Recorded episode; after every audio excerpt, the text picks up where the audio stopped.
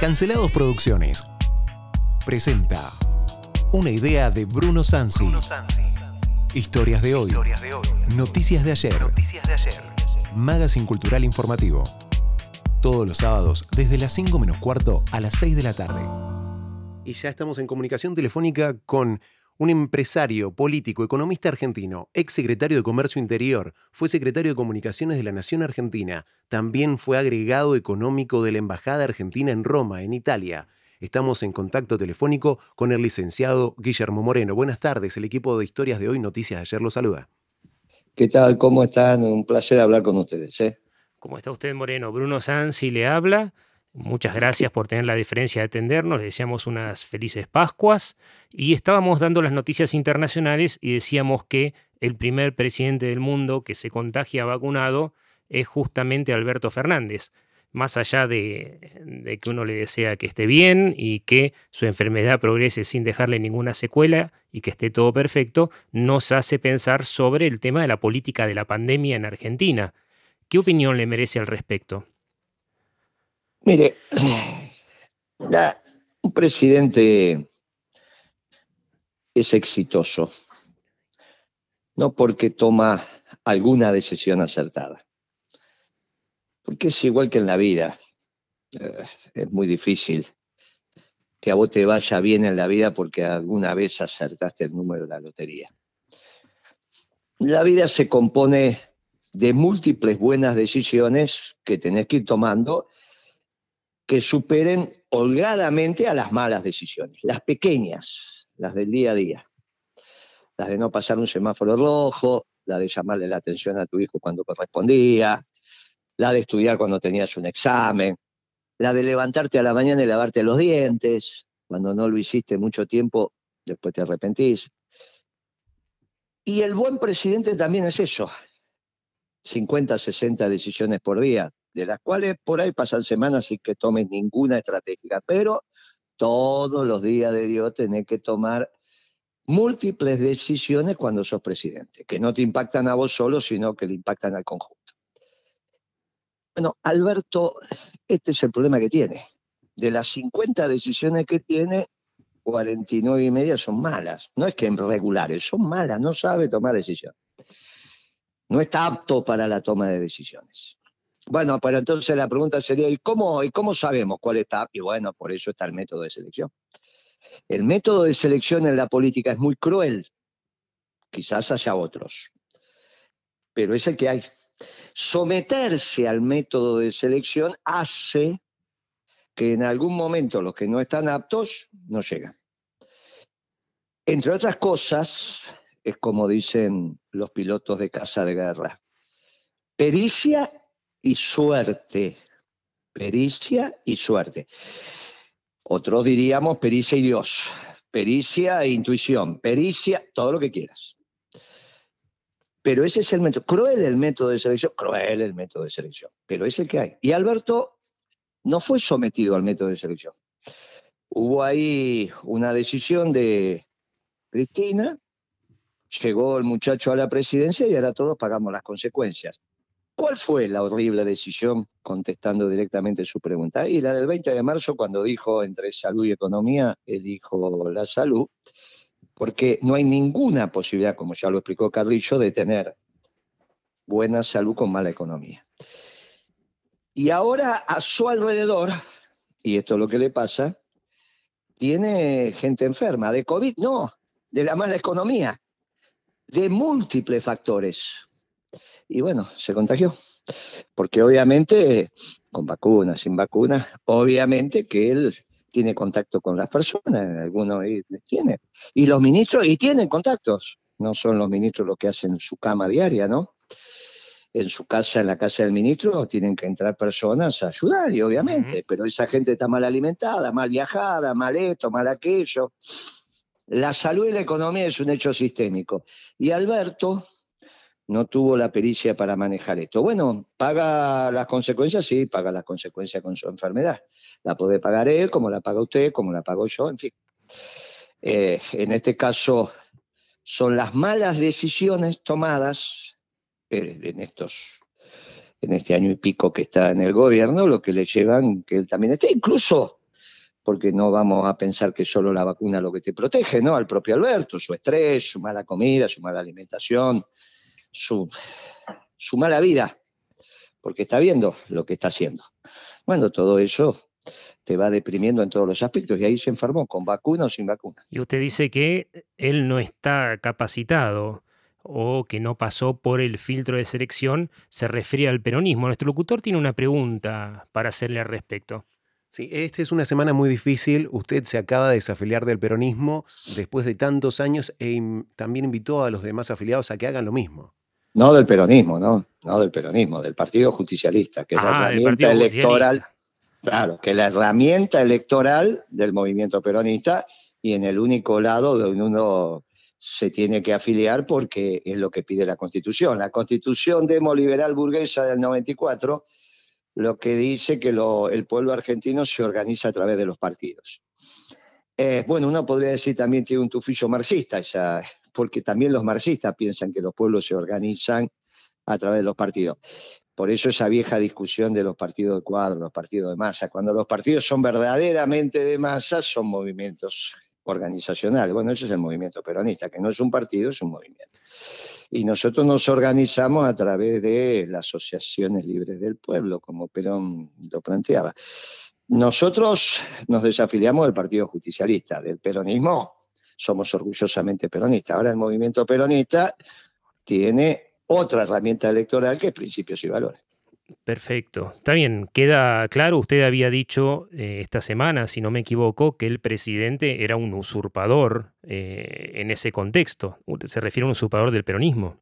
Un usurpador del Partido Justicialista. Del Partido Justicialista, muy bien. Hay que diferenciar el movimiento peronista del Partido Justicialista. El Partido Justicialista es la herramienta electoral del movimiento peronista que está conformado por otras estructuras, el movimiento obrero organizado, la rama femenina, los espacios territoriales, ¿está bien? Por eso somos un movimiento. Tiene una herramienta electoral que es el Partido Justicialista. Muy bien, ese Partido Justicialista fue usurpado por un socialdemócrata que no le da la cara, tendría que darle vergüenza ser presidente del Partido Justicialista después de que dijo que él era socialdemócrata. Mire, no hay nada más alejado de la socialdemocracia en términos filosóficos, usted sabe que son posmodernos, que el peronismo que somos básicamente clásicos. Ahora, mire, retomando esta cuestión, solo para recordarle a la audiencia, estamos hablando con Guillermo Moreno y Guillermo Moreno es uno de los que se opuso en su momento, si mal no me equivoco, a las políticas de Menem, a las políticas menemistas, y se podría decir, Moreno, que hay, se podría tal vez afirmar que el neoliberalismo sigue en pie en manos de esta misma gente? Bueno, lo que pasa es que ahí hay un tema de caracterización. Usted sabe que me, mi, disciplina, mi disciplina base es la economía entrando desde la economía al análisis y, reflexionando alrededor de la pregunta que usted hace, ah, la escuela austríaca, que es poco conocida, mucho más conocida la escuela de Chicago, pero la escuela austríaca, ese tronco común, tiene dos derivaciones políticas. Sí. La socialdemocracia y el neoliberalismo que se llama neoliberalismo porque es como si fuera el nuevo liberalismo en términos de representación de sectores sociales. En términos marxistas sería la burguesía. Pero en términos económicos, neoliberalismo y socialdemocracia son lo mismo. Por eso hicieron juntos el consenso de Washington. Europa continental, Inglaterra en este caso con la Thatcher, Estados Unidos con Reagan y, y lo que derivó, es lo que conforma en los 90 el consenso de Washington. El mundo que arman está caracterizado como neoliberal, pero en términos económicos es la escuela austríaca y puede ser perfectamente la socialdemocracia. Por eso Caballo pudo ser ministro de Economía de Menem y de Chacho Álvarez o de la Rúa. Chacho Álvarez digo porque Chacho es el que dice que lo fue a buscar a la casa y lo llevó, y qué sé yo, a, Olivos para que aceptara. Eh, un muchacho con muchacho Álvarez, que merece mi respeto, pero bueno, también es socialdemócrata. Y, usted imagínese que él mismo dice que lo fue a buscar a la casa, ¿no? Eh, mire, el ministro de Economía de, Alberto Fernández hubiese sido Placay. No fue qué porque fue ministro de Economía de, de Macri. Pero piensa en la economía de la misma manera. Por eso usted ve una, una, continuidad en este proceso. Sí, en cuanto a lo que es la política de Estado, yo veo una continuidad. ¿Y dónde queda el peronismo en eso? O sea, el peronismo que usted defiende o los peronchos, como se dicen los más tradicionales. Y bueno, por eso acabamos de conformar otro instrumento electoral para presentarnos en las elecciones de medio término, ahora en octubre, noviembre o cuando el presidente así lo decida. Eh, porque el peronismo no va a seguir votando gorila como Macri, ni tiene que seguir votando socialdemócratas confesos como Alberto Fernández. El peronismo tiene que volver a votar los candidatos que generen las mejores propuestas desde la doctrina. Nosotros no somos posmodernos, ¿no? No, no, y la doctrina se refiere a la doctrina original, aquella doctrina peronista. y, la doctrina es la doctrina. Obviamente es un cuerpo, un corpus vivo la doctrina, pero tiene principios y valores permanentes. El amor, la justicia, la hidalguía, la solidaridad, el honor. Son principios fundacionales de la sociedad. El respeto a la autoridad, pero también el principio de rebelión. El principio de rebelión es un principio que gesta a los pueblos. ¿Cuándo hay principio de autoridad y cuándo hay principio de rebelión? Cuando el gobernante no es justo. Por eso los pueblos tienen derecho a la rebelión.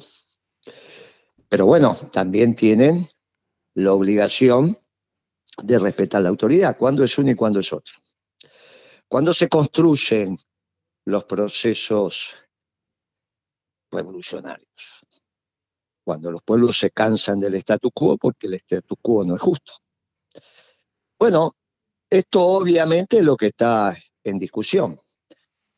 No es esta historia posmoderna de no tenemos pasado y no tenemos futuro y vivimos una sociedad líquida del solo presente. Entonces hoy tengo unos principios y mañana tengo otros. Y esto va a estar en el debate. ¿eh? Ayer yo tuve un programa de, televisión y ahí entró tangencialmente este debate eh, con algunos de los panelistas. Sí, lo escuchamos. y yo dije, pero vos no criás a tus hijos, no los educás en el amor. Y ahí se quedó el hombre, ¿no? Claro, nosotros somos una doctrina de amor y paz para también para todos los pueblos del mundo. Somos una doctrina nacionalista, pero no de exclusión. Sí, pasa que a veces la violencia política gana las calles en nombre de la doctrina o en nombre de un líder. ¿Cómo, ve Argentina en este momento? No, pero que la violencia, lamentablemente, cuando viene el proceso de rebelión, el status quo se defiende. No, por eso yo creo que el debate es, eh, lamentablemente, en un plano, es muy difícil. Por eso yo le dije, mire, las sociedades se conforman con el principio de autoridad. Alguien manda, que tiene que ser legítimo y legal. El Papa ayer hizo un audio extraordinario sobre cómo le llega el poder a los gobernantes. La vieja teoría cristiana del poder viene de Dios, va al pueblo y del pueblo al soberano, que en este caso no es el rey, sino... Bien, es, es el esquema de la escuela, la gran diferencia entre las escuelas borbónicas y en este caso también la escuela de los Austrias, pero no en pensamiento económico, sino en términos de generación de legalidad y legitimidad. El Papa ayer en esto fue muy claro. La discusión en eso es quién es el soberano. Usted sabe que eh, en, las gobernanzas de las escuelas de los Austrias, los cabildos eran muy importantes, porque era donde residía el poder del pueblo, que a su vez venía de Dios. ¿no? Esa es la discusión que tenemos después con los positivistas del siglo XIX, donde quitan a Dios como origen del poder también, ¿no? Que retomamos nosotros al menos el movimiento peronista, cuando asumimos, no como excluyente, porque asumimos todas las religiones, pero le damos un lugar a los principios permanentes que tienen que ver también con los principios de la creación. Perfecto, bueno, y en este contexto de pandemia, de esta reacomodación política, de esta necesidad que usted plantea de parar la pilota y mirar los orígenes, en el cual usted se está acercando a algunos lugares del peronismo, inclusive insospechados para otros. Es un experto usted en relaciones internacionales. Usted estuvo en Roma como agregado eh, económico, si no me equivoco. Y cuéntenos cómo es o cómo ve usted en este momento la relación de Argentina en cuanto, por ejemplo, a la geopolítica de las vacunas, ¿no? Estamos muy enganchados o muy aliados a los rusos o a los chinos. ¿Cómo, cómo lo ve usted? ¿Cómo lo analiza? Mire, este sí que es un tema extremadamente preocupante. Yo le diría que este 2 de abril, ayer, eh, al margen de la pasión de nuestro Señor Jesucristo, obviamente también estaba el cumpleaños del presidente, pero fundamentalmente nosotros eh, teníamos la gesta, la gesta de Malvinas también. Y ayer fue un 2 de abril distinto, desde esta óptica, porque las Malvinas empiezan a tener una decidida pertenencia a un bloque en un espacio donde a los 60, 70 y pico de días de haber asumido el nuevo presidente norteamericano, cambió radicalmente el mundo. Cambió radicalmente el mundo. Yo lamento otro error más profundo, tremendo, del presidente Fernández, que se puso contento con el triunfo de Biden. Mire, en, estos 70 días, 80 días que han transcurrido, desde mitad de enero, de que asumió en la nueva administración, el mundo está muchísimo más inquieto. Ya los rusos están moviendo tropas, los ucranianos también. El presidente Biden dijo que Putin era un asesino. Yo no recuerdo un presidente norteamericano se haya referido así a alguien que tiene armamento nuclear y voluntad de usarlo si lo llevan al límite. Pero no solo eso, sino que destinó una fuerza de tareas al mar de China. Los chinos eh, eh, no pero sobrevolaron Taiwán con una flotilla de aviones artillados. Ahí hay una compleja relación con los australianos, porque ya empieza a salir a la cancha Inglaterra, y ahí usted ve el presupuesto, el extraordinario presupuesto que está destinando el primer ministro inglés para renovar su flota, su flota naval, la flota naval de guerra. Los chinos movieron armada hacia las Filipinas, si no me equivoco, también. Eh, bueno, es todo el mismo proceso. Lo que pasa es que la armada china es una armada muy menor, muy menor. Muy menor, digamos, eso es lo que hace que China no sea una potencia militar. Podemos discutir que sea una potencia económica, porque no pero no es una potencia militar. Potencia militar es aquella que está en condiciones de llevar la guerra alén de sus fronteras. Y China puede llevar la guerra a Vietnam, a Mongolia, algo a Rusia, algo a India, pero no puede llevarle del otro lado, digamos, no tiene portaaviones operativos, no está en condiciones. Y no hay una flota de despliegue. Y nuestra alineación como país. Y bueno, este, es este el problema, porque Malvinas, y claro, y claro, porque Malvinas, desde la posición inglesa, pasa a ser el dominio del Atlántico Sur. Hay dos, hay dos bases militares centrales de los británicos, que es lo que empiezan a decir, permiso, que quiero opinar. La isla Ascensión y ahora Malvinas. Ahí se entiende el desplazamiento de un submarino nuclear, la llegada de este patrullero norteamericano en términos de ese barco tremendo, digamos, que desplazaron a las aguas del Atlántico Sur por el tema de la pesca, porque en la discusión con los chinos de los norteamericanos, había dos maneras de comprender esto. A lo, a, lo, a lo Trump, donde el progresismo de esto otra vez no entiende nada, Trump planteaba la confrontación en términos comerciales, económicos, financieros, comerciales, etcétera, etcétera. El problema, como siempre hacen los demócratas que sobreactúan, ya empezaron a batir los tambores de guerra. Bueno, de hecho, Trump retiró tropas. el, problema, el problema central es que cuando la discusión es comercial, los neutrales o los que se alinean de un lado o del otro están permitidos. Cuando la discusión es desde los tambores de guerra, no. Porque está claro la pertenencia de Argentina a América. Y sobre todo teniendo una base militar ahí, ¿no? Como la tenés en Malvinas. Con lo cual, el primer cerco que van a armar a los chinos es en términos alimenticios ahí tiene que ver con la flota pesquera. Por eso estamos contando toda esta historia de la flota pesquera china. Y el barco norteamericano que vino a patrullar las costas. Y bueno, y, bueno, pero también empieza a estar en debate qué vamos a hacer con la soja, si esto se agudiza. Nadie va a pensar, ningún Estado Mayor norteamericano va a pensar que van a invadir China. Eso es impensable. La estructura de defensa del ejército popular chino es extraordinaria, es imposible. Ahora, nadie quiere invadir China, lo que quieren es reducirla en su proceso de expansión. Y en el proceso de expansión, la capacidad que tengan los chinos de adquirir alimentos es lo que lo hace que ellos se puedan expandir en el mundo y del otro lado sus manufacturas, acompañado después con el proceso financiero. Primero fueron manufacturas vendiendo, después comprando materias primas y ahora el brazo financiero. El swap con China de la Argentina es uno de los ejemplos. Ahora, ¿por dónde los van a empezar a ordenar? Por el lado de los alimentos.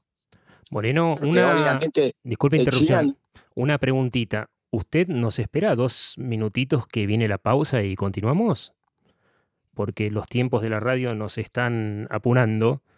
Si usted tiene la amabilidad, continuar en línea con nosotros. No, sabe qué pasó, se cortó, no, no sé qué pasó, no, no, lo escuché. No, no, que yo le digo que si nos espera un par de minutitos en línea puede ser, eh, porque tenemos una tanda. Está muy interesante la charla. Sí, sí, no, no hay ningún problema. Historias de hoy, noticias de ayer. Estamos hablando con Guillermo Moreno, que tuvo la amabilidad de quedarse en comunicación con nosotros. Estábamos hablando sobre la cuestión geopolítica, el avance de eh, el nuevo, cómo se está acomodando el nuevo tablero internacional a nivel geopolítico. Y Moreno estaba diciéndonos, el señor Guillermo Moreno, nos estaba contando el tema de las hojas. Y sería tan amable de retomar, estaríamos muy contentos. Y de lo que le estaba diciendo, que en esta confrontación de los norteamericanos, también con los rusos y con los chinos, parte de eso tiene que ver con el movimiento de tropas que está habiendo en estos momentos en Ucrania y la fuerza de tarea que desplegaron sobre China y lo que China eh, sobrevolando el espacio aéreo de Taiwán con una flota de aviones artillados, eh, el desplazamiento que empieza a tener Australia, obviamente eso eh, también coordinado con los británicos, Malvinas empieza a transformarse en una base militar de envergadura en el Atlántico Sur y para nosotros eso es un problema. O sea que esperamos más movimiento en ese sentido. Y muchísimo más porque cuando baten los tambores de guerra, los alineamientos más en un mundo global como en términos de comunicación, de desplazamiento de la fuerza, Vos podías ser eh, neutral en la Segunda Guerra Mundial, en la Primera. Esto, acá se van a alinear los espacios. Y Malvinas va a ser un espacio bien concreto y contundente por la importancia que tiene en el flujo comercial, sobre todo de alimentos con los chinos, que es a donde los van a empezar a apretar. Con el tema alimenticio le van a hacer un lío bárbaro. O sea, esta pretendida clase media china es en tanto y en cuanto coma. Y usted está claro que los chinos tienen un serio problema de alimentar a su población si no reciben alimentos a partir de las... Sí, por el momento tal parece que es así. el talón de Aquiles y nosotros, nuestro comercio con China es fundamentalmente venta de alimentos. Y ahí tenemos un, un, lío muy grande. Por donde estamos geográficamente, donde hay un alineamiento natural en América, y nuestro, nuestro flujo comercial, que los 45, 50, 55 millones de toneladas de soja que uno puede sacar de acuerdo al año, tienen un destino clarísimo que es India y China, ¿no? Ahí es donde va. Bien, esto es algo que vamos a tener que reflexionar. Alberto Fernández se equivocó de cabo a rabo. Digamos, no es la geopolítica de la vacuna. ¿eh? El problema es que se equivocó en cómo planteó el escenario internacional y las expectativas que puso en Biden. Y ahora tiene un lío bárbaro. Y lo tenemos nosotros. Que no sea cuestión que por ahí pase también el tema de la enfermedad, porque el muchacho se está quedando, digamos, casi todo el esquema que ya sabíamos que está mal, en un año está claro que fracasó. Incluso el último, el último hallazgo que había tenido, que era la derrota de Trump, que para él era un problema muy serio, que tuviera Trump, bla, bla, bla, bla, bueno, ahora estamos mucho peor que si gobernara Trump. Impresionante, Moreno. Le agradecemos muchísimo su colaboración y eh, esperamos tenerlo próximamente en el programa. Acá nuestro locutor tiene algo que decir. No, eh, muchísimas gracias, muchísimas gracias por la comunicación y estaremos en contacto nuevamente más adelante para seguir hablando. Hasta aquí, eh, le dejamos el espacio para despedirse de la audiencia.